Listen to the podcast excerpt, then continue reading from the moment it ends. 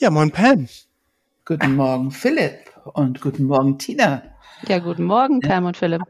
Eine gute Runde heute Morgen, ich freue mich. Ja, hi Tina. Wir sind sehr glücklich, dass du heute mit uns im Podcast bist. Tina ist bei uns eine, du kannst gleich selber was zu dir sagen, aber äh, wir sprechen heute über das Thema Wachstum, über unsere Seminar, das sich auch Wachstum nennt. Und Tina ist tatsächlich nicht ohne Grund hier, weil sie ist seit ein, zwei Jahren, eigentlich sogar länger, immer mal wieder aktiv im Wachstumsbaustein als Assistenz und auch dieses Jahr wieder dabei. Und dann dachten wir doch, das ist eine perfekte Möglichkeit, um Tina ein bisschen Raum zu geben, auch über ihre Leidenschaft, das Wachstum zu sprechen. Ja, wer, vielleicht kannst du aber noch einen Satz zu dir sagen, Tina, wer bist du?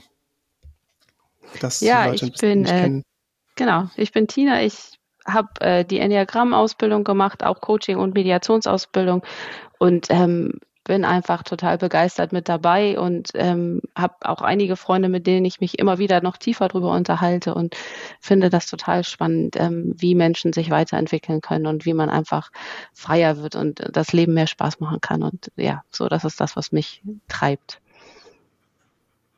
Und ich möchte dich, ich möchte sagen, Tina, für mich bist du jemand, du hast das Feuer. Mhm. Das habe ich schon sehr schnell erkannt. Du hast das Feuer für Wachstum. Also man merkt in dir, wie wichtig es ist und das war sehr schnell fühlbar, sichtbar bei dir.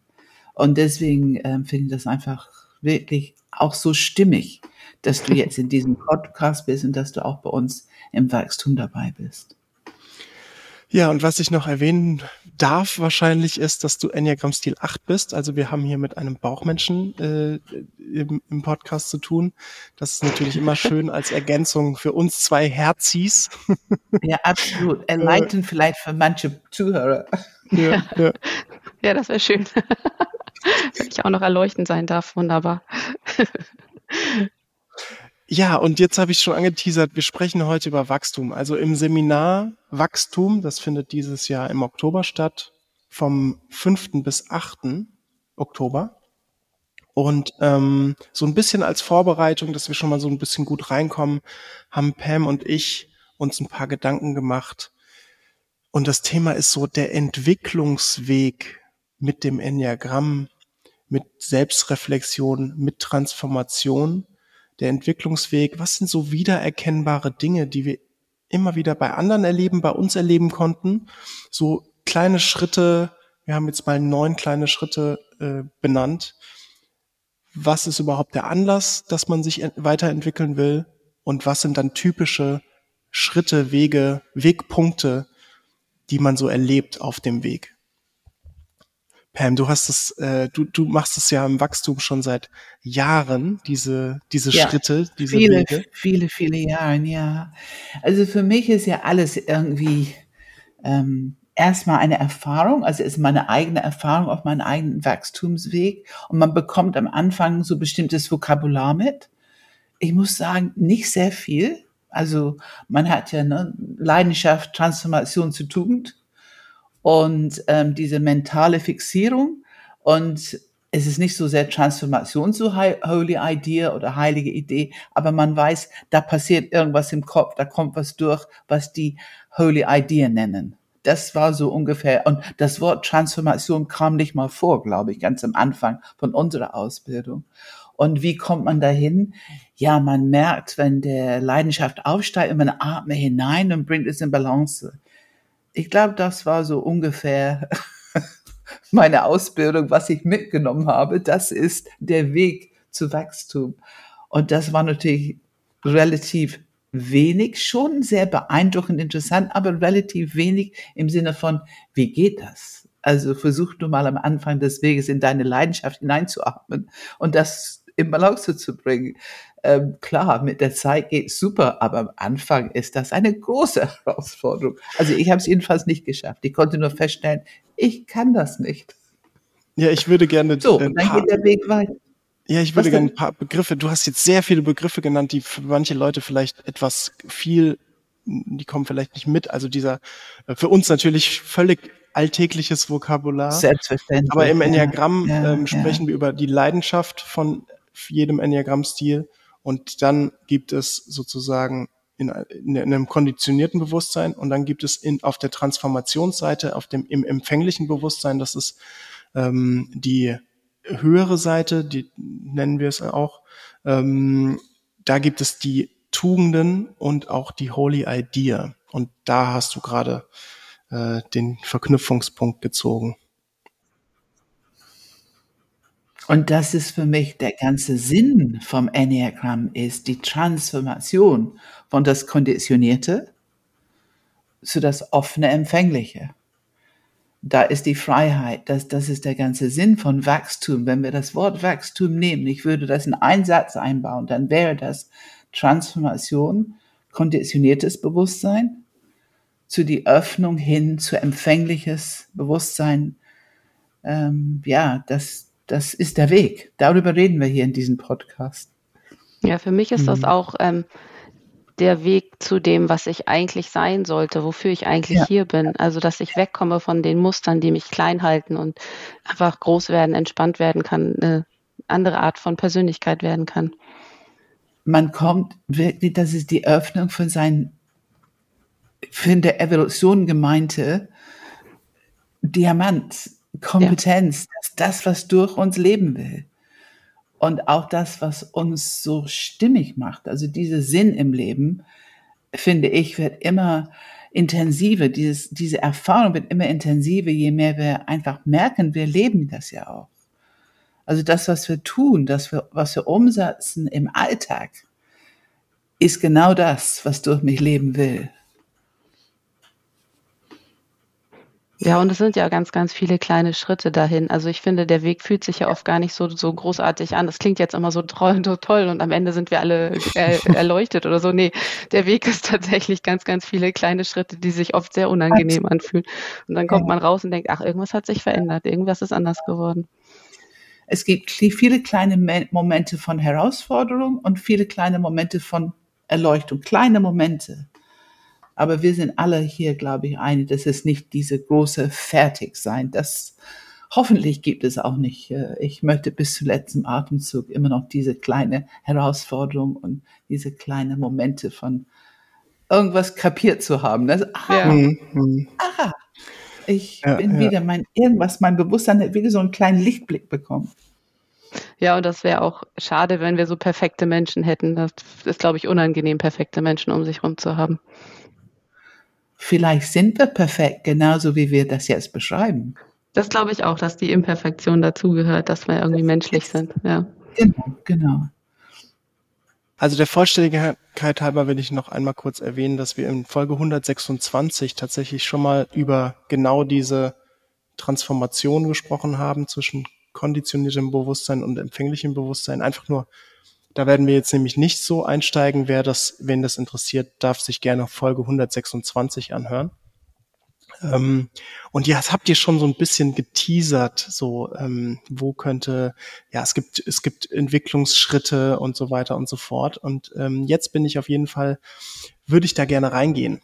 Also wir haben neun verschiedene Schritte jetzt einfach mal für uns gefunden und ähm, der Beginn ist tatsächlich, Pam, das hast du sozusagen vorangestellt. Ich habe bei Punkt eins angefangen und dann hast du gesagt, nee, eigentlich ist es der Punkt null, den gibt es auch noch, nämlich Leid ist der Beginn. Sag mal was dazu. Ja, also normalerweise, wir leben unser Leben und was weiß ich, Bildung und Beruf und vielleicht beginnen wir mit einer Familie und wir haben immer unsere Ups und Downs, aber wir erleben das alles als ganz normal bis irgendwas anfängt, so intensiv schwierig zu werden für uns, ich nenne es Leid, ähm, dass wir anfangen, die, uns Fragen zu stellen, wow, muss das jetzt so schwierig sein? Gibt es etwas, was ich tun kann? Und ich fange an, diese erste Impuls ein bisschen suchender zu werden. Und lass uns sehr ehrlich sein, genau hier, manche werden dann zu Suchende, um irgendwas zu ändern an das Problem, was die gerade im Leben haben, und andere nicht. Also Manche, manche nehmen das als Schicksal hin. Aber ja. wir sprechen jetzt über die Suchende. Und dieses, wir brauchen dieses Leid, dieses Problem als Impuls. Es ist sozusagen die erste Energiegeber. Wir sind motiviert. etwas zu suchen, etwas Neues zu suchen, was wir noch nicht haben, was uns eventuell irgendwas eben diese kleine Lichtblick bringt für dieses Problem, womit wir gerade umgehen. Ja, so dieses wenn Gefühl da, von, ich, ich muss was ändern, ne? Irgend, so, so geht's nicht mehr. Ich muss was ändern. Ich muss was ändern. Ja. Ja. ja. Oder mhm. der gute Einstein, ich kann nicht die Probleme lösen mit dem Denken, äh, was die sozusagen verursacht haben. Ne? Also man fängt, also ja. ich würde sagen, fast ein körperliches Gefühl dazu zu bekommen, oder Tina? Ja, ich fand das, für mich fühlte sich das so an wie, wie so richtig Ekel eigentlich, so fast so, so, so ein angewidert sein von dem, jetzt habe ich das schon tausendmal so gemacht und es funktioniert einfach nicht. War das nicht ja. auch Einstein, der gesagt hat, immer dasselbe zu versuchen und auf ein anderes Ergebnis zu warten oder zu hoffen, ist Dummheit? es ist genau. so, ja. Er war ein kluger Mann. Ja. ja, genau, genau. Ja, ja. Also wir merken dieses, ähm, und die Buddhisten sagen, what goes around comes around. Also wir merken, wir sind in einem Teufelskreis irgendwie hm. und wir finden den Ausgang nicht. Es und dann auch, suchen wir äh, und dann was. Ja, ja sorry, ganz kurz. Es ist auch spannend, also weil Leid und ähm, tatsächlich, was auch aber ein Entwicklungsweg beginnen kann, ist, ist Liebe. Leid und Liebe sind da ähm, für einen mhm. Entwicklungsbeginn tatsächlich beide Anlassgeber. Ja. ja. ja. Ich musste ja, einfach noch rein, sorry, reinbringen. Richard Rohr hat gesagt, großes Leid oder große Liebe bringt ja. uns auf den Weg. Und er hat daraufhin mir in eine franziskanische Kirche auf das Kreuz gezeigt und hat gesagt, das ist das Symbol. Und seitdem ich bin sehr versöhnt mit, wenn man sieht es ja überall in Kirchen, ne? Jesus hängt oder auch nicht, oder, aber ein Kreuz siehst du überall. Und ich, das ist so versöhnlich für mich, zu wissen, dass das das Symbol für Wachstum ist. Okay, in die christliche Lehre. Aber Wachstum hm. gibt es in alle Lehren. Sag hm. mal was dazu. So, Kreuz, ne? warum, warum ist das Kreuz das Symbol? Was, warum? Also das Kreuz ist das Symbol für große Liebe. Ne? Jesus hat Jesus liebt, liebt, er gibt sich hin, er opfert sich aus großer Liebe für uns, damit wir nicht leiden müssen. Das ist die christliche Lehre. Und, aber das ist das Symbol. Und das Leid, ich meine, mehr Leid gibt es nicht, als wenn du genagelt bist in ein Kreuz und hängst da und blutest da aus Händen und Füßen. Also das Symbol Liebe und Leid in diesem Kreuz. Das hat Richard Rohr mir erklärt. Und es war eine von diesen total ganz körperlichen Erfahrungen. Es war einfach wow. Ich habe hm. ich hab nicht so viel mit organisierte Religion. Ich, ich bin nicht so bibelgebildet. Aber ähm, in dem Moment habe ich, es war so, als wenn diese Kernaussage, ich habe es körperlich dann gespürt. Und ich glaube, wie gesagt, dass das in sehr viele äh, verschiedene Schulen zu finden ist. Es ist immer wieder dasselbe, was wir finden. Tiefe Liebe und Leid als Ursache, als Motivation, als Impuls, auf dem Weg zu gehen. Und noch mehr zu diesem Symbolkreuz. Er hat erzählt, Jesus stirbt. Das ist das Symbol von uns. Unser Ego muss sterben mhm. für die Transformation. Also aus unserer Arbeit, was wir hier machen mit Transformation, wir leiden, wir ähm, erleben herausfordernde Momente, wenn wir sie begegnen mit Mut, gehen wir durch, dann dieses kleine Tele, ich sage immer Teelöffelchen von uns ist gestorben, das bisschen Ego, was uns kleiner gehalten hat, um diese Transformation in die Öffnung, um wiedergeboren zu werden, aber eben mit, mit meiner Ganzheit, mit deiner Ganzheit. Also Richard Roy ist ein großartiger Mann. Ich hoffe, dass ihr das hört. Ich weiß, Du bist auch, ich bin sehr, ja auch sehr begeistert von seinen Sachen, aber ich finde, das, was ich an dem Kreuz zusätzlich auch in Bezug aufs Enneagramm toll finde, dass es ja auch diese beiden Ebenen darstellt. Das ist einmal die Verbindung von mir zum zu Gott, zum Spirituellen, wie auch immer, es muss nicht Gott sein, das kann das Universum da sein, es ist mir völlig recht. Das ist also die Verbindung zu etwas Tieferem äh, oder Höherem als ich bin und dann aber auch die Verbindung zu den anderen und das äh, beeinflusst halt immer beides. Also ich mich verändere, verändert sich auch die Beziehung, die ich zu den anderen Menschen habe und ich kann anders in der Welt sein und wieder anders auch gut für die Welt sein, jetzt als Bauchmensch gesprochen. Und ich möchte hier gerecht sein. Ich würde, also ich kann ja, ist die jüdische Religion und diese Kabbale, ähm, wenn man Kabbale ein, sich ein bisschen damit auseinandersetzt, Und du hast diese Figur Primordial Man und die Sephiroth, also diese Stellen, wo die Transformation, Befreiung stattfinden muss, so für Entwicklung, um höher zu gehen, die höheren Ebenen zu geben. Es ist genau dieselbe Geschichte. Mhm. Es ist, und das ist, das finde ich so tröstlich. Und ähm, ich würde es sehr, ich kann es gerade nicht. Habt ihr das für die ähm, Muslims? Nee, ich, ich, bin, ich bin wahrscheinlich von euch theologisch am, am schlechtesten gebildet. Deswegen kann ich da nichts. Ich höre, ich höre einfach nur sehr neugierig zu.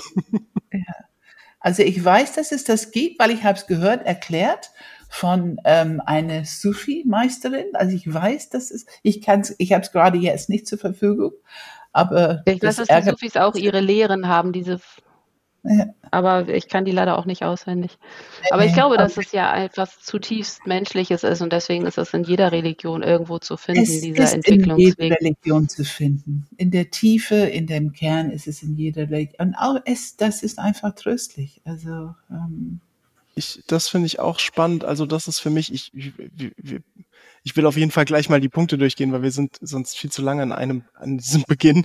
Aber ähm, wenn wir über Wissenschaftlichkeit sprechen und dieses reproduzierbar, wiedererkennbar und so weiter und so fort, dann ist das, was für mich alle mögliche Form von, ich nenne es mal Spiritualität oder Entwicklung oder Wachstum oder wie auch immer zu tun hat, das Wissenschaftlichste daran ist aus meiner Sicht tatsächlich Liebe.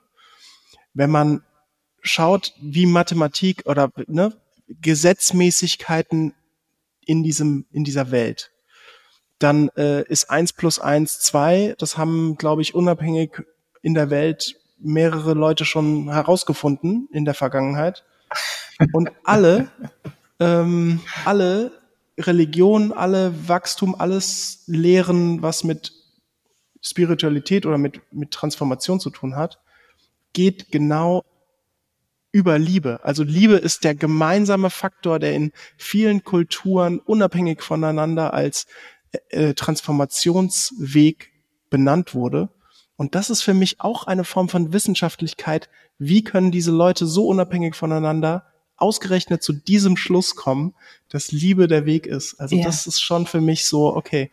Von mir ganz aus. Ganz verschiedene Zeitepochen über Tausenden von Jahren, ganz unterschiedliche Ecken der Erde, über Tausenden von Jahren. Ja, genau. Und immer wieder dasselbe. Wie kommen die dazu?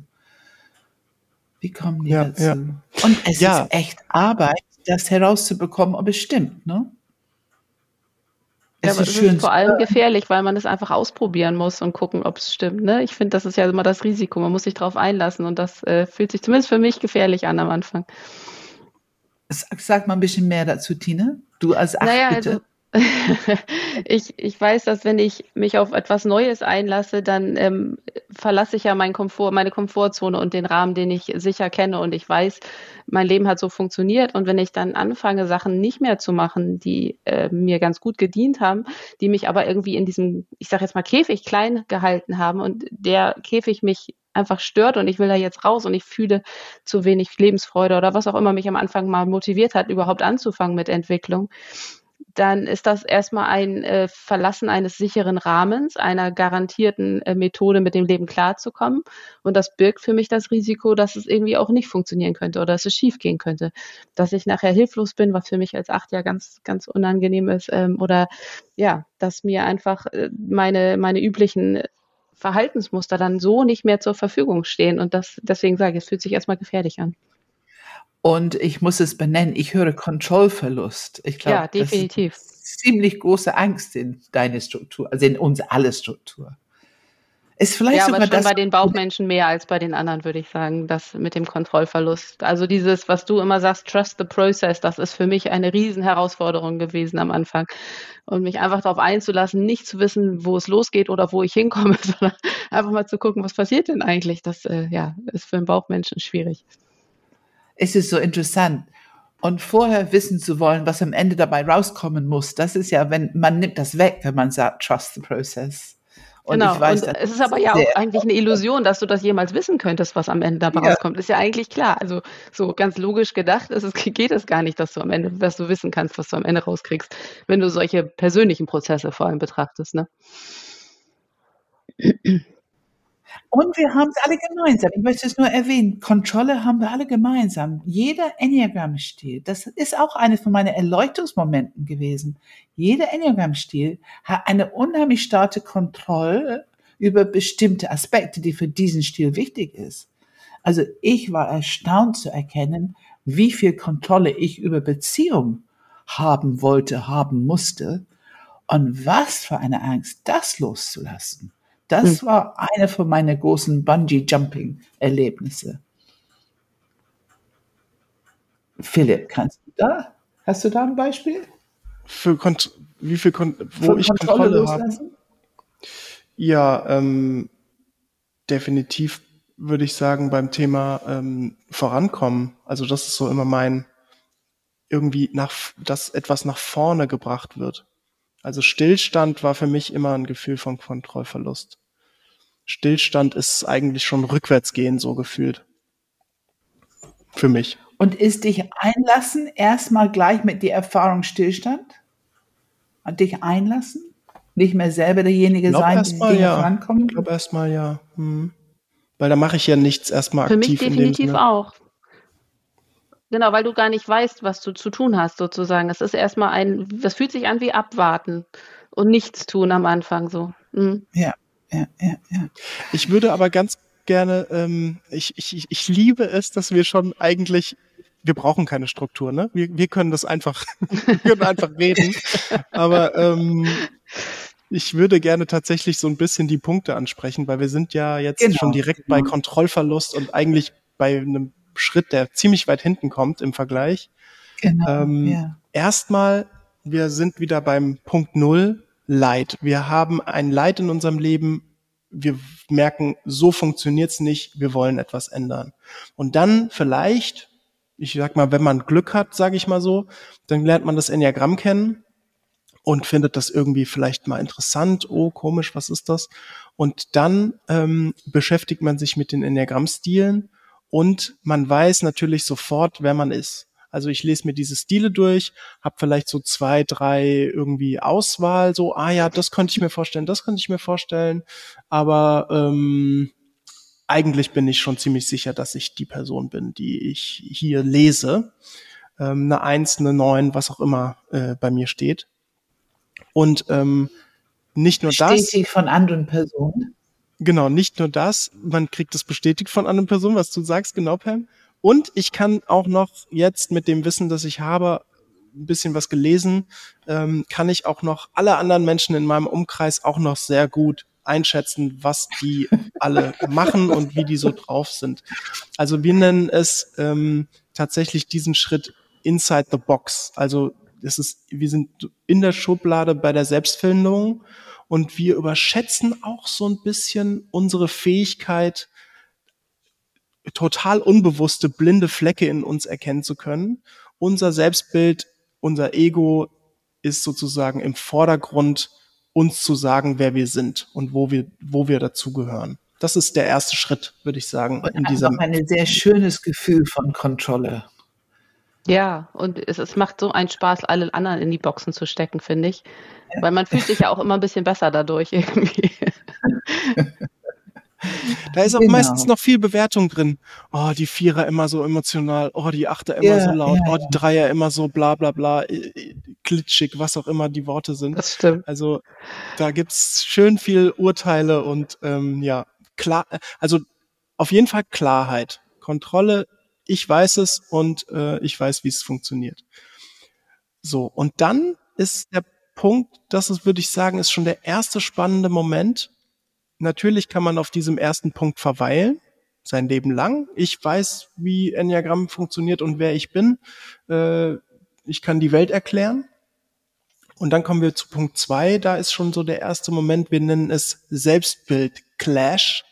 Also das eigene Selbstbild wird mehr oder weniger ausgehebelt, weil ich plötzlich Feedback bekomme und merke, ähm, wenn ich vielleicht mit Menschen mich unterhalte, die schon länger mit dem Enneagramm unterwegs sind, oh, vielleicht stimmt das ja gar nicht, was ich denke, aber das kann ja gar nicht mhm. sein.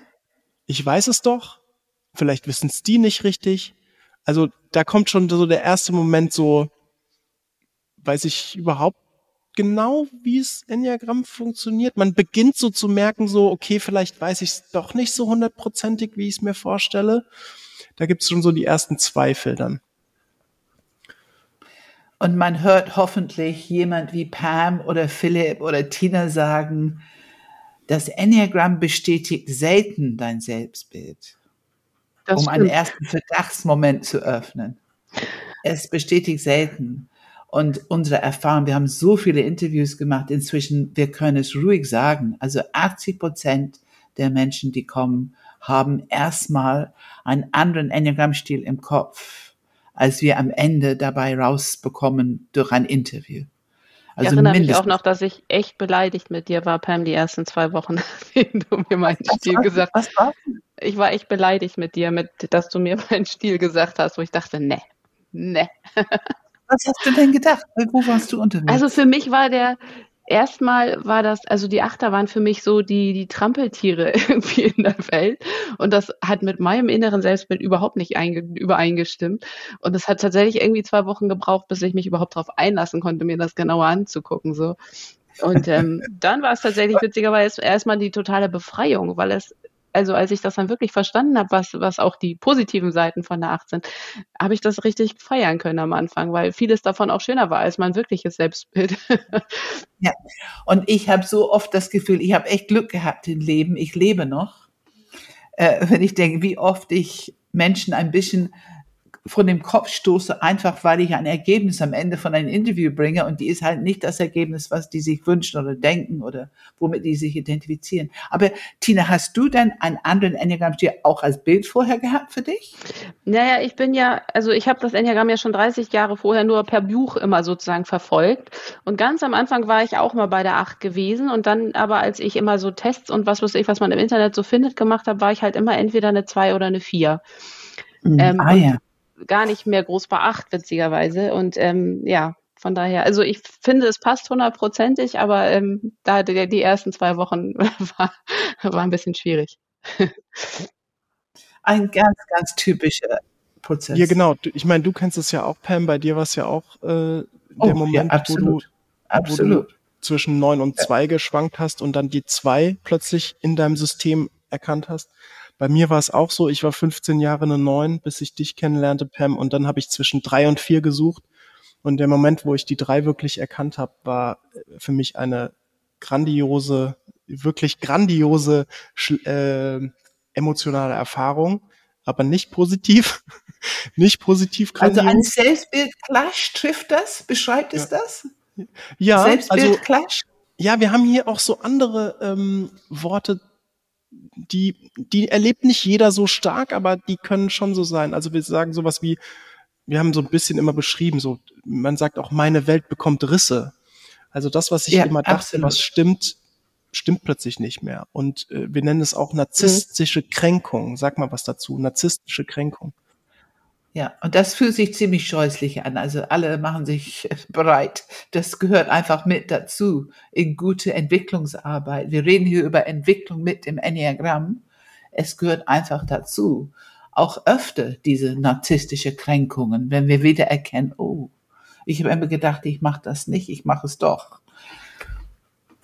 Ja, und dann ähm, würden, die, würden die Zweifel und Unsicherheit größer und es beginnt aus meiner Sicht so eine Art tiefere Suche. Also der Kopf ist tatsächlich aus meiner Sicht aktiver als je zuvor, egal welches Zentrum, egal ob man Kopfmensch ist. Der Kopf wird richtig aktiv. Hä? Weiß Total. ich es doch nicht? Das kann doch gar nicht sein. Ja. Stimmt es, was die sagen? Ja. Nein, das glaube ich nicht. Und dann kommt der dritte Schritt oder der dritte Punkt, der dritte Wegpunkt. Wir nennen es die Selbstfindung Nummer zwei. Also jetzt will ich mhm. verstehen, was tatsächlich dahinter ist und wirklich Probleme, Kompetenzen, Entwicklungsfelder irgendwie, okay, ich dachte, ich weiß es, aber irgendwie habe ich manche Sachen doch wohl noch nicht so richtig äh, gewusst. Und wir nennen es oft dieses, der Fisch, der im eigenen Wasser schwimmt und so sein eigenes Wasser plötzlich versucht zu erkennen.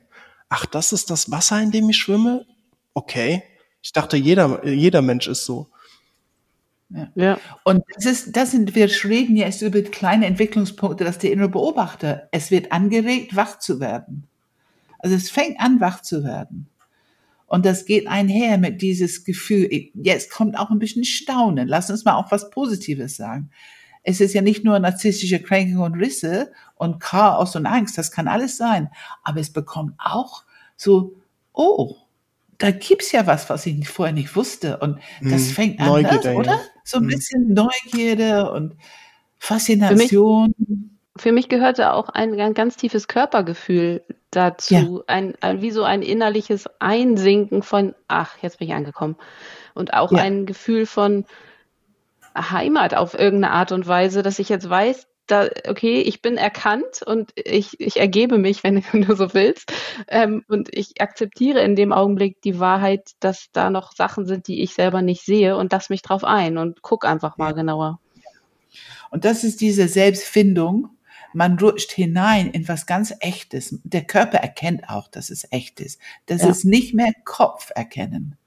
Es ist körperliches Erkennen. Ne? Ja, ja, ihr seid jetzt schon perfekt übergerutscht in das, was wir, was was ich den nächsten Punkt nennen würde, also von Selbstfindung und, und ich würde es jetzt benennen, der vierte Schritt, Selbstkontakt. Also man bekommt wirklich ja, Kontakt ja, zu seinem Inneren. Nicht nur der Kopf denkt jetzt irgendwie über irgendwas nach, sondern man bekommt Kontakt innerlich und erlebt auch zu den wahren Selbst. Genau, erlebt, wie wahr es sein man kann. Man bekommt Kontakt zu den wahren Selbst, ja. Ja, ja und wie wahr es sein kann, einfach für, für mich und auch für andere. Ja. Ja, und wie befreiend es auch ist, das zu entdecken. Also weil es irgendwie die unangestrengte Art zu leben ist. Ich finde, das ist so, ähm, ich habe mal einen Podcast gehört, der hieß From Driven to Drawn. Also Driven ist das, was unser Ego uns treibt und Drawn ist das, wenn wir einfach dem Fluss folgen können. Und das ist so der erste Geschmack davon, finde ich, dieses entspannte Sein können. Ja, ja.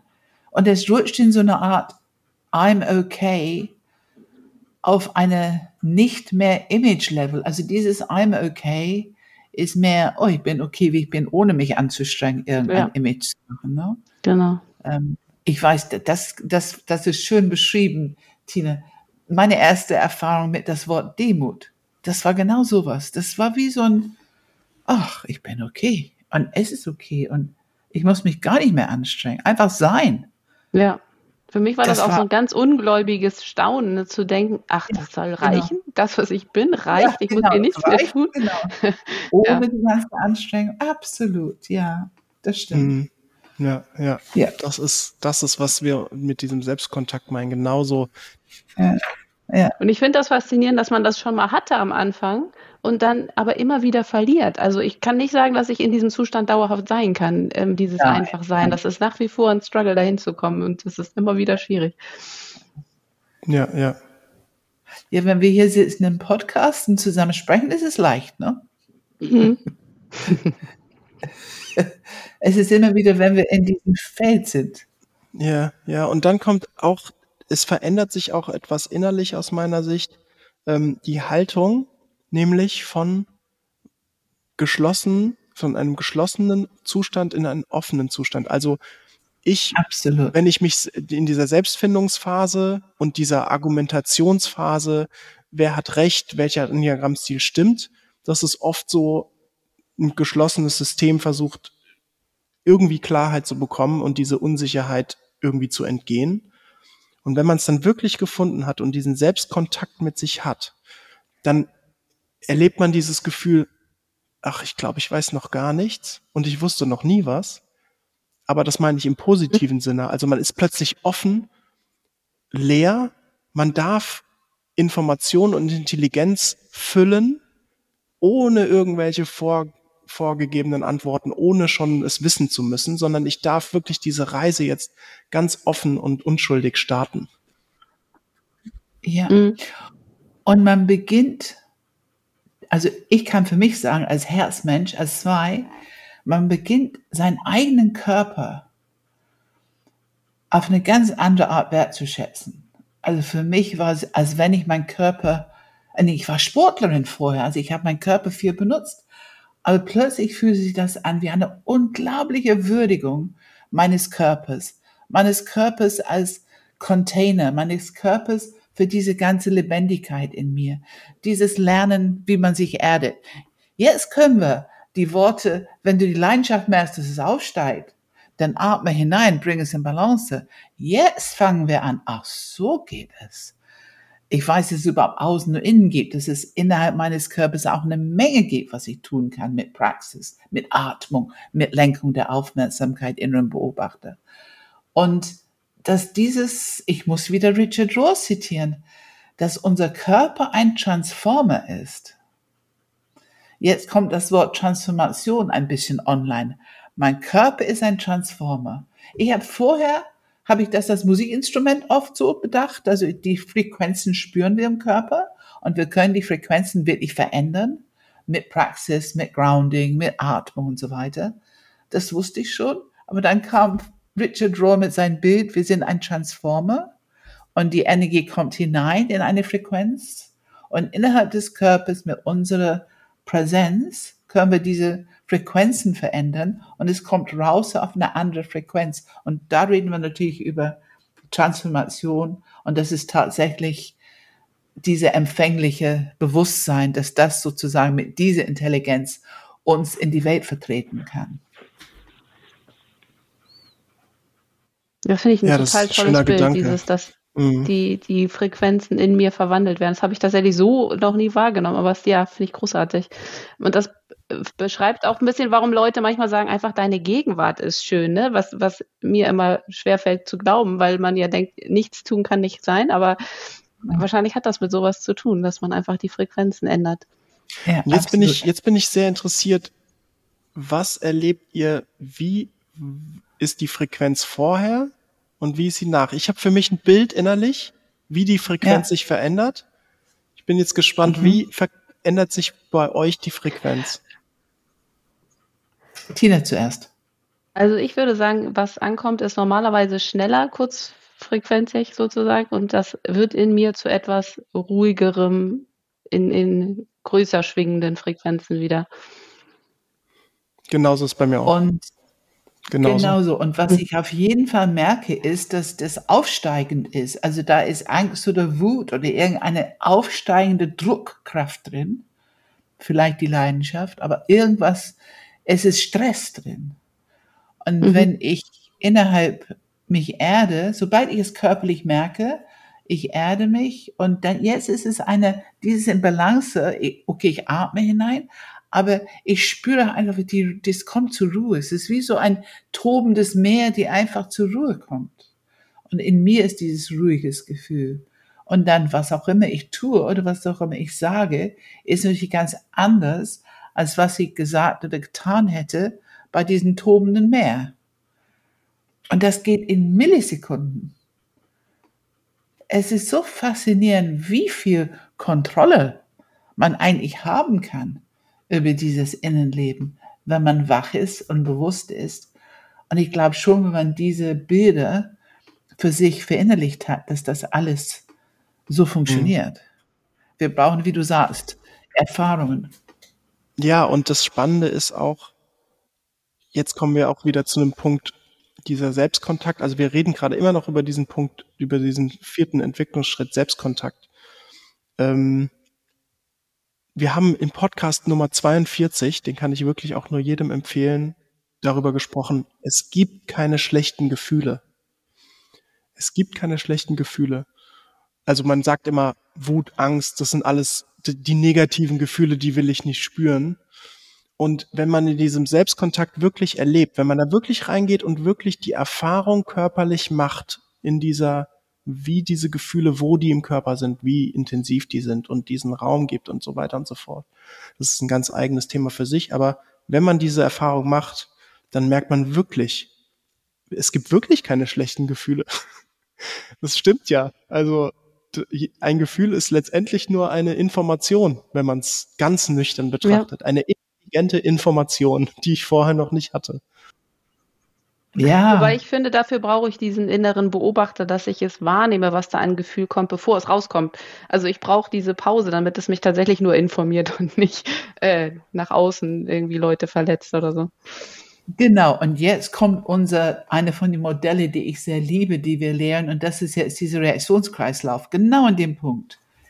Entweder das Gefühl schafft es, Knopf gedrückt, und mein Programm geht los, das ist ja Automat, verschließendes, programmiertes Bewusstsein, oder ich habe diesen Moment, diesen Moment Zeit, dass ich erkenne, dass ein Gefühl hochsteigt und bin achtsam genug, mich zu erden und mich mit diesem Gefühl zu beschäftigen innerhalb des Körpers, dann steige ich nicht im Reaktionskreislauf, dann bin ich nicht verschlossen, ich kann offen bleiben und dann kann ich mich informieren von der Intelligenz des Gefühls. Also alle Gefühle sind hochintelligent und haben eine richtige Funktion in unser Leben, die informieren uns. Und es ist ganz wichtig, wir sprechen von, wir haben ja viel über diesen Entwicklungsweg jetzt diese Woche gesprochen. Wir haben darüber gesprochen, Unsere Aufmerksamkeit ist sozusagen das Messer.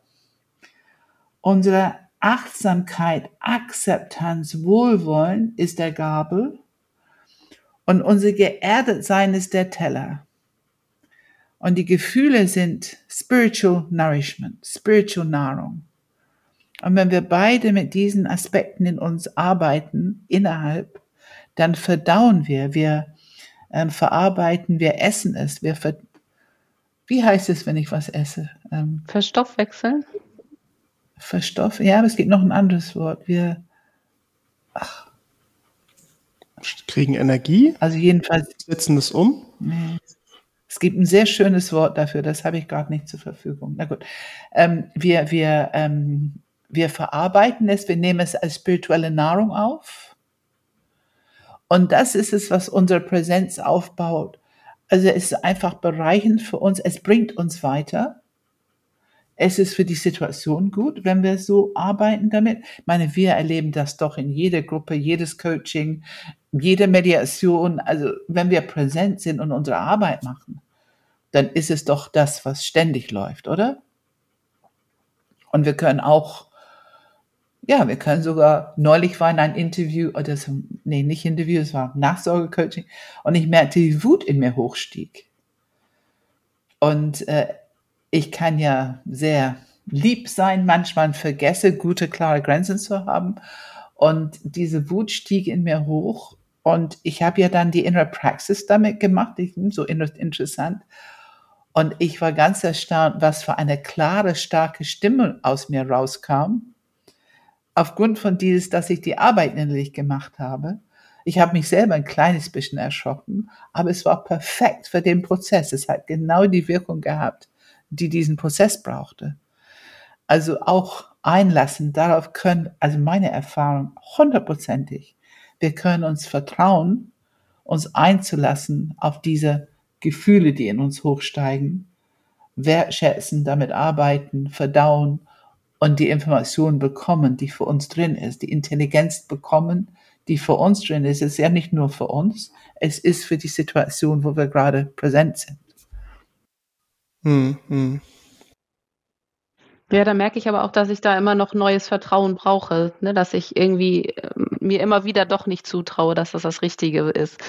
Ähm, und dass immer mal wieder klappt es und immer mal wieder denke ich im Nachhinein, ja, hättest du doch was sagen sollen. so, aber. Und jetzt aber, Tina, du hast es, du hast es perfekt. Wir sind jetzt nämlich beim nächsten Punkt. Du machst gerade perfekt natürliche Überleitungen, als wolltest, als wüsstest du genau, wo, wo ich hin will. ähm, nämlich, jetzt kommen wir nämlich zu genau dem Punkt. Also wir sind jetzt bei Punkt 4 gewesen, dieser Selbstkontakt, und wir haben, glaube ich, ein bisschen gehört, wie viel reichhaltige Sachen da drin stecken kann. Und jetzt kommen wir zu dem, was du gesagt hast, Tina. Wir nennen es Spiritual Bungee Jumping bei Punkt 5. Also ich habe diesen Kontakt innerlich erlebt und jetzt gebe ich es in die Welt. Und ich mache plötzlich etwas, das ich noch nie vorher getan habe, was meinem Ego komplett widerspricht, weil ich zum Beispiel was plötzlich sage oder weil ich plötzlich was nicht sage. Diese Entscheidung habe ich jetzt frei äh, zur Verfügung. Ich kann mich entscheiden, es zu sagen oder nicht zu sagen. Und wenn ich es tue, dann nennen wir es Spiritual Bungee Jumping. Pam, vielleicht kannst du einmal sagen, was wir damit meinen. Ja, das ist genau dieser Punkt. Das war eine von den großen Erkenntnissen für mich. Also unsere Struktur hat eine Grundlebensstrategie entwickelt und das glaubt zutiefst, unser Ego glaubt zutiefst, so bist du sicher, so kommst du gut durch die Welt, genau so und nicht anders. Und wir machen diese Automatismen, dass man seine Aufmerksamkeit auf bestimmte Themen lenkt und bestimmte nicht. Und zum Beispiel, ähm, ich würde meine Aufmerksamkeit auf das lenken, wo die Menschen was brauchen, damit ich darüber reden kann, weil das gibt meine Struktur ein Gefühl von Sicherheit. Ich werde hier gebraucht, weil jemand anders was braucht. Und zu, zu erkennen, ach guck mal, da lande ich wieder auf etwas, ich könnte jetzt was sagen, was die brauchen. Dann würde ich aber ein bisschen Stolz haben und ein bisschen weg von mir sein. Wenn ich das aber lasse und nicht sage, und ich erde mich und atme zu mir hinein und guck, was ich dann sagen würde, das war jetzt in einer Situation in Beziehung, da kam eine Angst hoch. Ach, das ist Loslassen in Beziehung, so echt sein, ohne jegliche Schutz, ohne jegliche äh, Image oder ohne jegliche kleine Aspekt von helfen oder unterstützen. Das heißt nur ich das, das, das war so ein großen Angstgefühl im Körper. Und es hat mir wirklich Mut gekostet zu sprechen. Das war für mich Spiritual Bungee Jumping. Also diese Angst, die ich auf so einer Plattform hätte, wenn die zu mir sagen würden, jetzt spring mal. Hm. das war mit Sicherheit. So fühlte sich das an. Ich habe gedacht, jetzt sterbe ich und jetzt wird die Beziehung weg sein. Und also es war wirklich schrecklich und trotzdem natürlich unglaublich, weil da ist was passiert. Ich habe es überlebt. Fangen wir damit an. Wirklich das Gefühl, oh, ich habe es überlebt. Und der Person ist noch da und sitzt noch da und redet noch mit mir und sieht bewegt aus. Sieht so, also der Kontakt war noch enger und noch ehrlicher und noch besser. Also es war bessere Beziehung. Hm. Diese Erfahrung zu machen, konnte ich nur machen, wenn ich vorher zuvor dieses Spiritual Bungee Jumping mache. Und das begegnen wir alle. Oder, Tina? Ja, ich hatte gerade am Wochenende so eine Situation, wo ähm, ja, wo was so gelaufen war, also ich war auf dem Mediationsmeisterkurswochenende und es ging irgendwie darum, dass ich mich fragte, warum hast du dich nicht freiwillig gemeldet als, als Moderator sozusagen? Und ähm, bei mir kam dann so eine innere, ich bin sehr gut darin, mich selber abzuwerten. Und äh, dann hatte ich immer Stefans Stimme im Kopf, der sagt immer nicht machen. Und dann dachte ich, okay, jetzt versuchst du das mal nicht zu machen. Und dieses nicht, also diese innere Abwertung nicht zu verfolgen, das fühlte sich ganz furchtbar an. Ich war total hibbelig, ich musste mich richtig erden, ähm, war innerlich total unruhig. Und als ich mich dann geerdet hatte, dann ging es. Und dann bin ich zum Frühstück gegangen. Irgendwie, es hat eine Stunde gedauert, bis ich, bis ich wirklich so da draus war. Und dann bin ich zum Frühstück gegangen und merkte irgendwie, es fühlt sich komplett anders an, als ob ich irgendwie, ich habe ja immer dieses Bild von dem Lego-Männchen, als ob ich irgendwie gerade umgebaut worden bin. Es war total irre. Aber der Augenblick, wo ich mich erden musste, war extrem unangenehm. ja. Ja, ja, ja. Kennst du auch Angst? Fühlst du Angst dabei?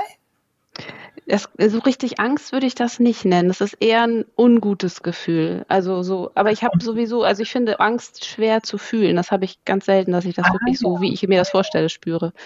Ja, ja, ja. Ja, das ist vielleicht ein großes Vergnügen, was du noch vor dir hast. Ja, ja, ich habe das immer mal wieder, dass ich denke, ach, das ist eigentlich Angst, ja. ja das kommt ja. immer mal wieder. Aber ja, ich habe am Anfang habe ich gesagt, ich habe nie Angst. aber dass das nicht stimmt, habe ich hab inzwischen schon hab rausgefunden. Das habe ich auch gesagt früher. Ich habe nie Wut und ich habe nie Angst. Hm. Ich habe beides und reichlich. Wie ist es bei dir, Philipp? Spiritual Bungee Jumping. Ja, ja, auf jeden Fall. Also ähm, ich ich weiß nicht, ich habe hunderte Beispiele, aber ähm, dieses Gefühl, wenn ich ähm, vor allem in Beziehung, sagen wir mal Beziehungskonflikt, jemand ähm, ist sehr klar in der Meinung und so richtig, ähm, ich hatte es das, doch, ich habe jetzt ein Beispiel, Verhandlungen mit dem Haus. Ähm, also wir haben ja ein Haus gebaut und äh, manche Bauarbeiter sind sehr klar, dass sie jetzt ähm, nochmal irgendwie 3000 Euro mehr wollen, ähm, was vorher nicht ausgemacht hat, wurde, so ungefähr. Und auch im ganzen Prozess nicht gesagt, sondern so am Ende, die Arbeit ist vorbei, so jetzt will ich 3000 Euro mehr. Und ähm, das ist für mich ein Katastrophengefühl erstmal, weil ähm, natürlich das eine ist faktisch ist mir sachlich, ist mir das alles völlig klar.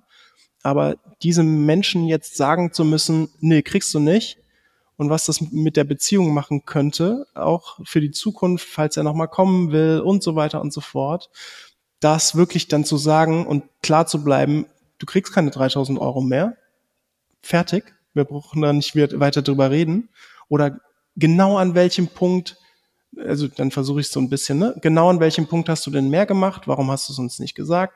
Also ich versuche dann sehr eloquent so ein bisschen damit umzugehen, aber dieser, dieser ganz klare, ich sage jetzt mal einfach harte, für mich harte Satz, ein Satz, Punkt, ich rede nicht weiter, du kriegst keine 3000 Euro mehr und dann fertig, ich bin eine Wand, so ungefähr.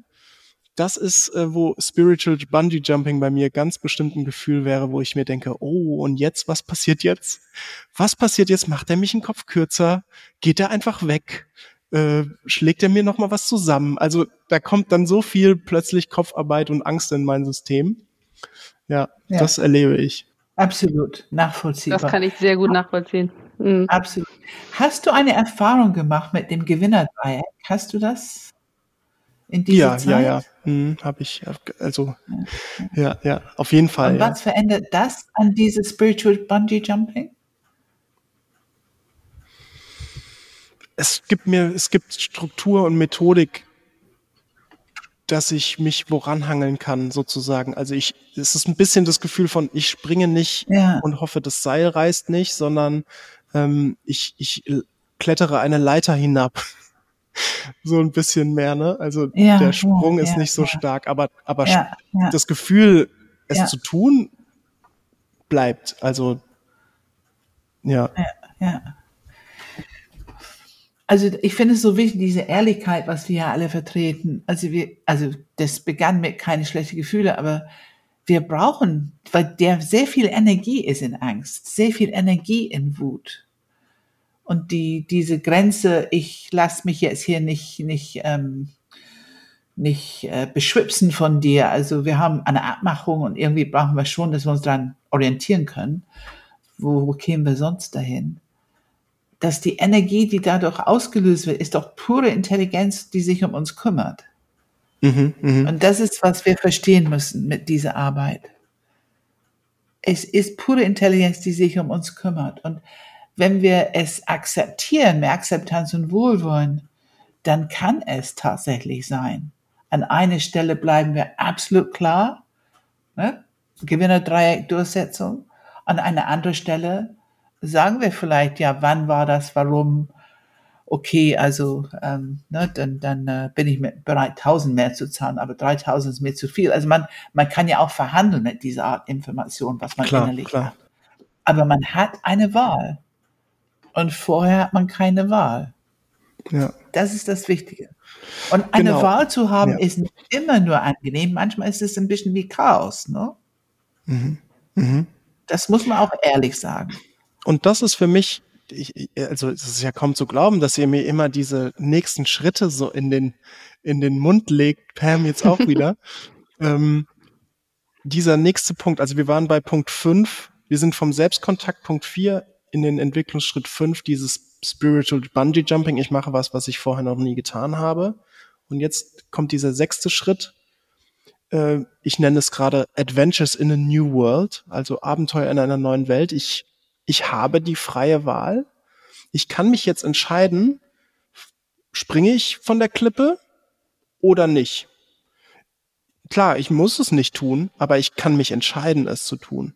Und das ist wirklich, glaube ich, wo sich echt was verändert, weil bevor ich ähm, nur mit, also wenn ich nur mit meinem Ego unterwegs war, die Zeit davor, da hatte ich die Wahl gar nicht. Da hat, da wurde das, da hat das Ego für mich entschieden was ich jetzt zu tun habe. Und dann habe ich mich entweder sehr schlecht gefühlt, weil ich dem gefolgt bin, oder noch viel schlechter gefühlt, gefühlt, weil ich dem nicht gefolgt bin. Also so oder so, ich habe mich besonders schlecht gefühlt. Und ähm, jetzt, weil ich die Wahl haben kann, etwas anders zu machen als vorher, äh, verändert sich natürlich auch die Qualität äh, von meinem inneren Erleben. Ne? Ja, ich finde, dass diese Wahl haben, das hat sowas mit einem inneren Raum haben, den man wahrnimmt. Also da bin ich wieder beim inneren Beobachter. Auch du brauchst diese innere Beobachtung und diesen inneren Raum, damit du die Wahl hast. Und ähm, ich bin tatsächlich am Anfang oft so gewesen, dass ich mich selber auch überfordert habe, indem ich immer Bungee Jumping versucht habe und irgendwann gemerkt habe, boah, das ist auch anstrengend. So. Und dann irgendwann lernen musste, wieder mit Loving Kindness mir selbst gegenüber zu sagen, okay, wenn du es mal nicht hinkriegst, ist auch in Ordnung. So. Das war dann eine andere Art von äh, Entwicklungsarbeit, dieses Selbst mit mir selber auch liebevoll umgehen, da wo es nicht geklappt hat. Da hast du ein sehr wichtiges Wort nochmal benutzt. Ich weiß nicht, ob wir es schon mal gesagt haben, aber dieses Loving Kindness, also Akzeptanz und Wohlwollen ist Teil der Praxis, die wir immer sagen und auf Englisch Loving Kindness. Ich sage oft alle drei Worte zu mir, also ich atme mir alle drei Worte, weil ich mich dann ganz fühle. Aber könnte man diesen Weg gehen, ohne dass man das wirklich anwendet, die Funktion von, davon verstanden hat. Könnte man diesen Weg gehen? Könnte, hättest also du für mich keine Chance, würde ich sagen. Also weil ich finde, für mich ist das ein Teil von dem Weg. Ein Teil dieses, es alles darf sein und die Entwicklung ist ein Teil von einem Prozess, der einfach ähm, Zeit braucht und, und das ist okay so. Also das ohne Loving Kindness hätte man ähm, wie so ein Schulsystem, wo man sich irgendwie beweisen muss und irgendwas schaffen muss. Und darum geht es ja gerade nicht. Ja, genau, genau. Es ist so, so wichtig, so wichtig, weil es das Herzzentrum öffnet. Und wir brauchen unsere Beziehung mit uns für diesen Weg.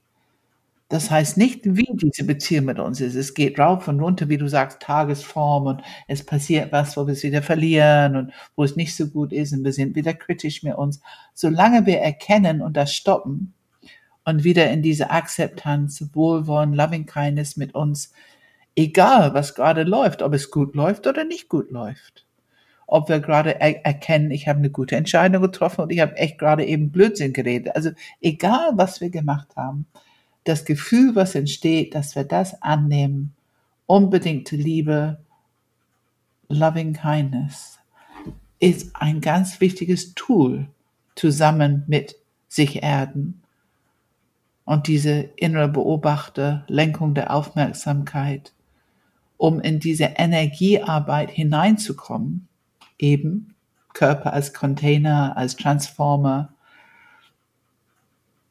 um überhaupt mit Spiritual Bungee Jumping aktiv umgehen zu können. Also wir brauchen schon Tools. Ne? Wir brauchen schon Tools. Wir müssen sie in uns aktivieren, diese Tools. Man kann eigentlich, der Gedanke kommt mir gerade sagen, dass diese Akzeptanz und Wohlwollen, Loving Kindness zu sich selber äh, das Ego entmachtet. Also weil, wenn ich mhm. es nicht tun ja. würde, wenn ich jetzt zum Beispiel sage, ähm, ich äh, weiß es nicht, ähm, habe ein bestimmtes Thema, das ich verändern will in mir und ich mache es nicht mit Akzeptanz und Wohlwollen, sondern was mache ich dann stattdessen? Ich kritisiere mich, ich werte mich ab. Oh, du hast wieder dieses Thema und oh, du kriegst es einfach nicht hin und jetzt mach's halt mal. Dann ist ja sofort wieder das Ego übernimmt, der Kopf ist an, Kritik, Kritik, Kritik und ähm, wenn man stattdessen in diese, in diesen Kontakt, in dieses Herzzentrum öffnet, sagt, es ist so, okay, dann hast du es jetzt dieses Mal nicht geschafft, du hast es bemerkt, dass es ein Thema von dir ist, das doch reicht doch erstmal, reicht doch erstmal. Also einfach den Druck rausnehmen.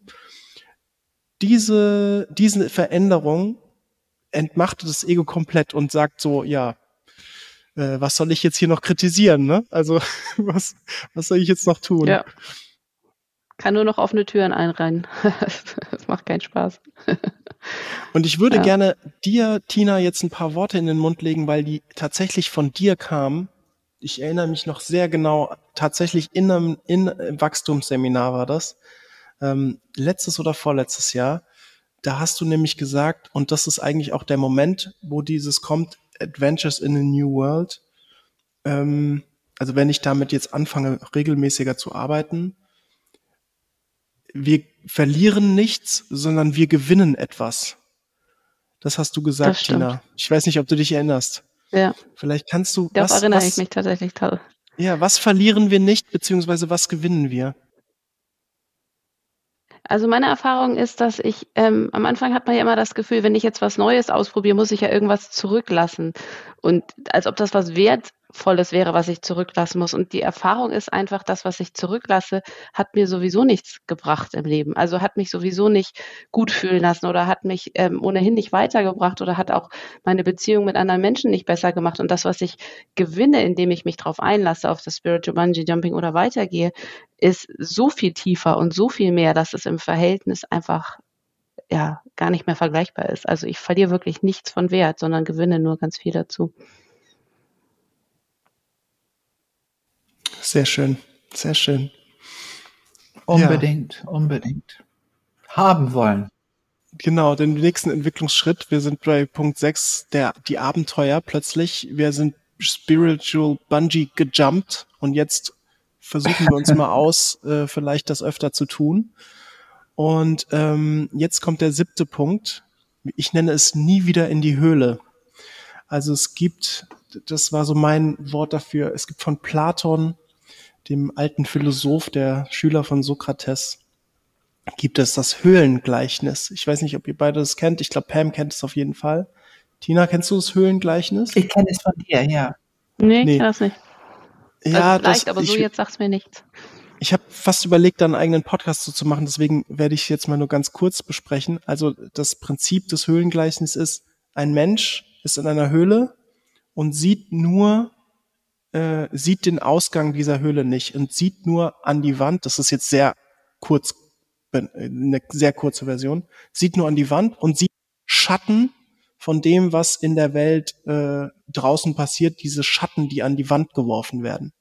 Und das ist sozusagen die Realität dieses Menschen, die Schatten, die an der Wand geworfen werden. Aber ähm, die Erfahrung, nach draußen zu gehen und die Sonne und die Natur und die Gerüche und alles aufzunehmen, die hat diese Person noch nicht gemacht. Und was ich erlebe, ist mit diesem Spiritual Bungee Jumping, mit diesem sich einlassen, Liebe wirklich wahrzunehmen, innerlich zu fühlen, ähm, steht man sozusagen auf, geht aus dieser Höhle raus und sieht zum ersten Mal mehr oder weniger, wie das Leben wirklich ist, wie Beziehung wirklich ist, wie Intimität, Verbundenheit, Wertschätzung, Zugehörigkeit, Orientierung, Sicherheit, alle diese Themen äh, Teil unseres Lebens werden. Diese Erfahrung machen wir. Und dieser siebte Schritt ist, das ist so geil, dass ich einfach nicht mehr in die Höhle will. Also warum sollte ich mich mit Schatten und irgendwelchen äh, dunklen Lichtern auseinandersetzen, wenn ich doch die Welt sehen könnte? So. Interessanterweise, lustigerweise Schritt sieben und äh, irgendwie komme ich jetzt auf Enneagramm-Stil sieben, also dieses die Welt wirklich die Faszination folgen und, und Neugierde und noch mehr. Ja, genau. Und auch Entwicklungsthema für sieben ist, was wir tatsächlich machen, wenn wir aus die Höhle kommen, ist, wir erleben die Welt. Ja. Zum ersten Mal erleben wir die Realität. Das andere ist ein Schattenspiel, was sozusagen unsere Fantasie vielleicht anregt, aber wir erleben nichts. Und jetzt hier draußen erleben wir, ne? wir spüren, wir haben eine kinästhetische Erfahrung ähm, und dieses Wow-Erfahrung, was ja natürlich unser innerlich sehr schnell verbindet.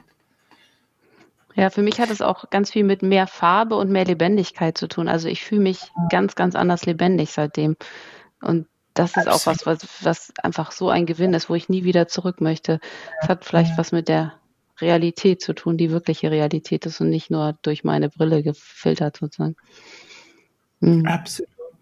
Und die Höhen und Tiefen, die kommen, aber die werden viel, die schwanken viel weniger aus, jedenfalls bei mir. Also ich merke, wie es anfängt, so eine Schwingung im Körper, aber eigentlich wird es schon im Körper gehalten, geerdet und, und, und einfach verarbeitet. Ne? Also nicht dieses totale, oh, ne? Das hat mich jetzt echt erwischt. Ganz ab und zu mal passiert ist, als ich so nach diesen ähm, Rückengeschichte, wo ich so ein bisschen, puh, wird das jemals wieder, wird es wieder beweglich, werde ich wieder Kraft haben. Ähm, dann, aber ja, also es lohnt sich. Ich glaube, was wir hier sagen, ist, es lohnt sich. Schöne Geschichte, Philipp. Das mit mhm. dem, Erinnert mich an die Hütte. Ich kennt ihr den, die, das ist so ein Buch, die Hütte, von einem mhm. Typen, der ähm, auch so eine Gotteserfahrung letztlich hat. Also es geht ist so eine Pilgerreise auch und der der beschreibt halt, dass er in einer anderen Welt sozusagen ankommt, wo alles irgendwie, als ob es irgendwie jede Farbe in 20-facher Ausführung gibt. So, es ist alles irgendwie intensiver und lebendiger und so. Ich finde, das ist so mein, mein Welterleben, dass plötzlich die Welt sich, sich irgendwie realer und, und großartiger anfühlt und ich viel mehr, ja, du hast vorhin gesagt, mehr staunen, Philipp. Ich finde, das ist das irgendwie dieses, wow, es ist einfach alles noch viel tiefer und viel, viel besser, als ich mir jemals vorstellen konnte. Ich, ich finde, absolut. ich finde, das ähm, hat ein Podcast-Gast, Christoph, äh, als wir mit ihm über Enneagramm Stil 6 in Beziehung gesprochen haben, finde ich perfekt auf den, auf den Punkt gebracht.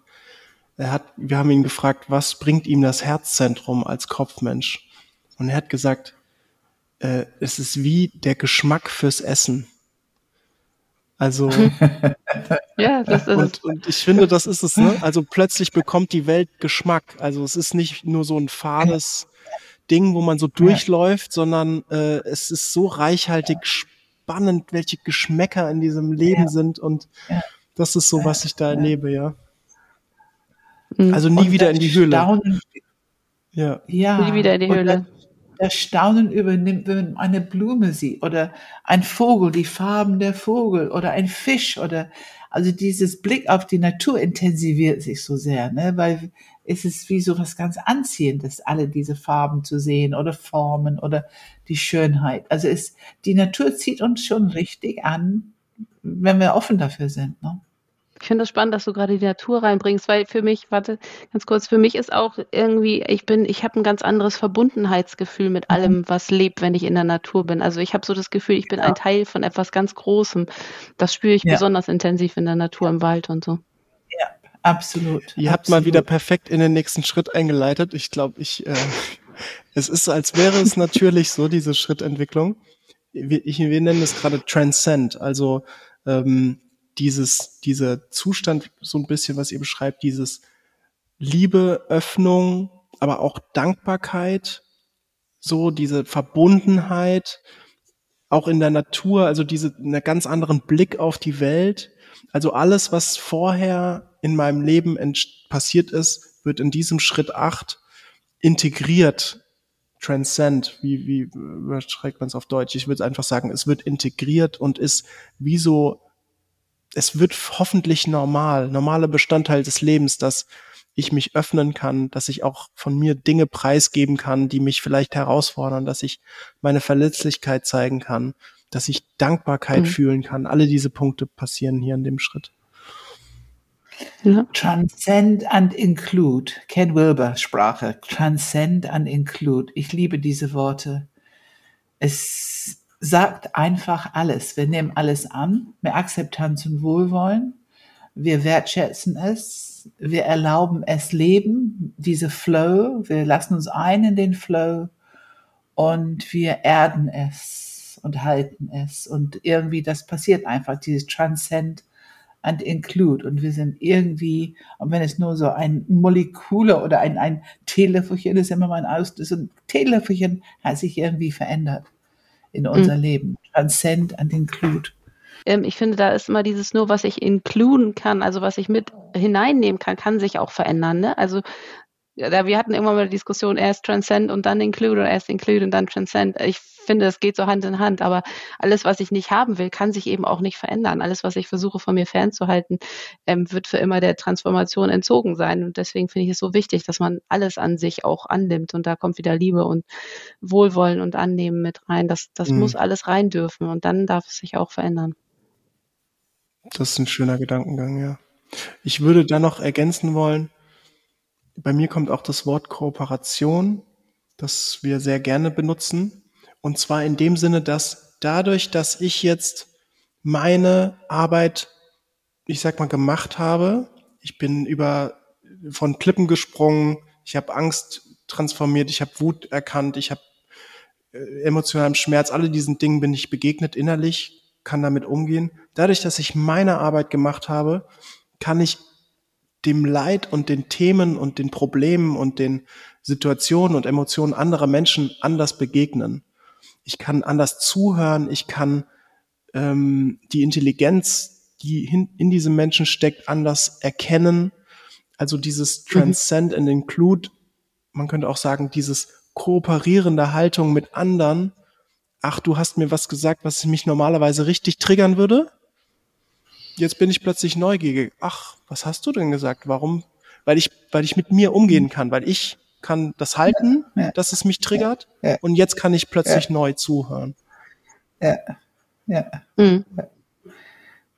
Sehr schön. Zur Kooperation finde ich auch spannend, wenn du mit anderen Menschen, die auf dem Weg sind, zusammen Sachen machst, wie sich ja. Sachen so ganz natürlich ergeben und der Flow irgendwie leicht wird und die Zusammenarbeit auch leicht wird oder das Miteinander ja. reden. Ganz, ja. ganz spannende neue Gedankengänge, Ergebnisse gibt, die man sonst nie gehabt hat. Ja, ja. Und das ist diese höchste Stufe von Evolution. Ne? Also die, die Spezies, die lernt zu kooperieren, überlebt. Es ist mhm. die höchste Stufe von ähm, Evolution und das hat sogar Darwin in seine späteren Bücher auch irgendwie angesprochen. Viele laufen rum mit dieses Überleben der Stärkste. Das waren aber die ersten Bücher. Später hat er das auch ähm, angesprochen, dass Kooperation ist die höhere Stufe. Ich folge Elizabeth Saturus seit, ah, ich weiß nicht, 20, 25 Jahren und sie ist eine Evolutionsbiologin und ich finde es fantastisch, immer mal wieder einfach eine kleine Video oder irgendwas von ihr zu lesen. Ähm, sie, sie, sie bestätigt immer alles, was wir so am Entdecken sind und was wir zusammenbringen an Modelle und Wissenschaft und Biologie und Enneagramm und die drei Zentren. Irgendwie immer wieder bringt sie so etwas, was, ja genau, ja genau. Und das finde ich zu schön. Genau. Ähm, okay, und dann, jetzt äh, haben wir dieses Transcend and Include. Und jetzt kommen wir zu Schritt neun zurück. Man kann eigentlich sagen zu Schritt null zurück. Also irgendwie schließt sich jetzt hier der Kreis und es geht von vorne los. Also es ist ja schon so, dass ähm, aber halt auf einer anderen Ebene. Also wir sehen es ja, wenn man es jetzt sieht wie ein Kreis, dann würde der Punkt neun den Kreis wieder schließen. Aber wenn man den Kreis von dreidimensional betrachtet, ist es eine Spirale, die nach oben geht. Ne? Genau, also das heißt, genau. Es hat sich auf einer ganz anderen Ebene geschlossen und ja. ähm, geht auch wieder nach oben. Also die Intelligenz, das Bewusstsein, das, der, der, der Entwicklungsstand, den man innerlich hat, der ist einfach auf einer ganz anderen äh, ja, Tiefe oder Höhe. Also Aber sagt ihr, dass man auch bei dem nächsten Punkt dann wieder bei Punkt 1 anfängt oder fängt man immer wieder bei Punkt 3 an? Also ich reagiere darauf so. Wenn wir erstmal jede, ich nenne sie Phasen eher, wenn wir jede Phase erschlossen haben für uns. Also wir müssen weitergegangen sein, der nächste Phase, der nächste Phase, diese Entwicklungspunkt für diese Phase erschlossen haben. Das heißt, wir haben aus der Entwicklung eine positive Referenzerlebnis bekommen. Das heißt, es hat für uns funktioniert, dass wir weitergegangen sind, uns weiterentwickelt haben.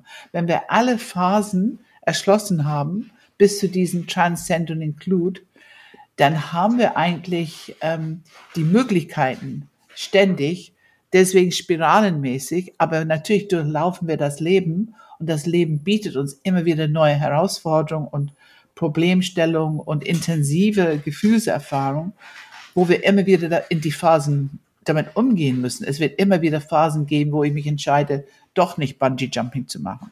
Das ist mhm. mir zu schwierig, ich bin zu müde, heute nicht. Also es wird immer wieder Phasen geben, wo wir nicht weitergehen. Aber es, die sind für uns im Grunde erschlossen. Wir wissen, dass es die, die gibt und wir wissen, wir könnten weitergehen, wenn wir wollten. Also wir haben eine Wahl. Zum Beispiel, was wir nicht erwähnt haben, diese Offenheit für die Natur, diese offene Akzeptanz, wohlwollende, geerdete Haltung ist extrem offen. Und wir haben so viel mit unserer Abwehr gearbeitet, mit unseren Schutzmechanismen, dass wir ganz wenig Schutz haben. Und wenn etwas passiert, was uns wehtut oder ein Knopf tut, druckt, meine Erfahrung ist, das wird schon intensiver. Das war früher ein Tick leichter, weil es nicht so intensiv war. Aber das heute stimmt. ist es, wuh, und das wird noch intensiver. Und auch das ist eine Wahrheit, mit dem wir dann umgehen müssen. Und wir werden nicht immer nur gut reagieren mit dieser Intensität. Oder wir brauchen Zeit oder entscheiden uns gerade nicht mhm. besonders reif zu sein. Oder? Mhm. Definitiv. Ja, und was ich, was ich, wie ich es beschreiben würde, ist, also sicherlich fängt man nicht mehr bei Null an, ich weiß meinen Enneagrammstil nicht mehr, also bei Punkt eins. Aber was Punkt eins ja letztendlich ist, ist dieses, wenn man es von geschlossen und offen, diesen Unterschied zwischen ich bin geschlossen, mhm. weil ich die Antwort habe, zu ich öffne mich, dann werden wir, glaube ich, schon täglich fast diesem Moment begegnen, wo wir sagen, ich weiß die Antwort und du hast und du hast nicht recht und ich habe recht. Also dieser geschlossene Zustand von ich, ich weiß schon alles, ja. ähm, der letztendlich ja bei Entwicklungsschritt eins dann wieder startet und dann wieder die Arbeit zu machen, zu sich öffnen und wieder die Spirale weiter nach oben zu gehen, so will ich es benennen. Aber es bringt ja. uns immer weiter, ne? Wir haben ein Wort nicht benutzt, Disidentifikation. Das ist ein ganz wichtiges Wort, was in diesem Prozess stattfindet. Ich glaube, hm. dazu hm. können wir später mal einen anderen Podcast machen. Ich wollte nur das Wort heute erwähnen. Ja, also ähm, ich bin total glücklich über diese Folge. Ich bin sehr froh, dass wir Tina eingeladen haben. Ich finde, sie hat ganz tolle ja. Sachen ergänzt und ich freue mich jetzt schon. Ja meine Vorfreude auf das Wachstumsseminar steigt extrem. 5. bis 8. Oktober in Göttingen. Wer dabei sein möchte, wer Pam, mich und tatsächlich auch Tina dann live erleben möchte mit vielen anderen Teilnehmern und in die Tiefe gehen will und den Entwicklungsweg etwas beschreiten möchte, der geht da gerne hin. ja, Pam, hast du noch was so ein bisschen zum Abschluss, was du gerne sagen wolltest? Also ich glaube, mir ist es wichtig, und da sehen wir uns bestimmt alle einig, ähm, wir sprechen über einen Weg, als wenn es ein ganz klarer, konkreter Schritt für Schritt, der erste, dann die zweite, dann die dritte, aber so meinen wir es natürlich nicht. Wir reden über einen Prozess. Und wenn wir diesen Prozess gehen, es ist erstaunlich, wie wir anfangen, genau diese Struktur zu erkennen. Und wie wir, wenn wir einander reden, gerade in dieser mündlichen Tradition, dann fangen wir an zu erkennen, ach, ganz andere Inhalte, aber im Prinzip, das ist diese Stufe, das ist dieser nächste Schritt, was wir beide erleben, mit ganz anderen Themen. Also es ist immer ein, für den Versuch, eine systemische Struktur zu erkennen, die wir alle gemeinsam haben, die wir alle durchlaufen auf diesen Weg, diesen Entwicklungsweg, Wachstumsweg. Aber es ist nicht in Beton gegossen, also es ist nicht schwarz-weiß. Das muss nicht genau so sein für jeden von uns. Es ist immer im Gespräch. Unterschiedliche Erfahrungen werden hier vermittelt und jeder kann es so erleben, wie die es erleben. Das ist auch okay, mehr Akzeptanz und Wohlwollen zu akzeptieren. Ne? Gute Ergänzung, danke Pam. Ja. Okay, Tina, möchtest du noch was zum Abschluss sagen? Genau. Genau. Nee, nur weil du gerade gemeint hast, du freust dich jetzt so umso mehr aufs Wachstumsseminar, genauso geht's mir jetzt auch. Ähm, ich habe tatsächlich, was bei uns total untypisch ist, ich habe sogar richtig, also ich habe so freie äh, Überstundentage dafür beantragt und habe sie genehmigt gekriegt aus irgendwelchen unerfindlichen Gründen. Kein Mensch sonst hat irgendwas genehmigt gekriegt und das sagt mir irgendwie innerlich umso mehr, dass ich dabei sein soll und sein möchte auch unbedingt. Freue mich jetzt schon tierischer drauf. Fügung, ja. Fügung. Dann bestimmt nicht das letzte Mal im Podcast, Tina, aber auf jeden Fall schön, dass du da warst. Und ich, äh, wir, wir hören uns ja sowieso immer wieder, Pam, hier im Podcast, ne? Ja. Dann viel Spaß und wir wünschen einen schönen Tag und ciao. Okay, ciao, ciao. Ciao.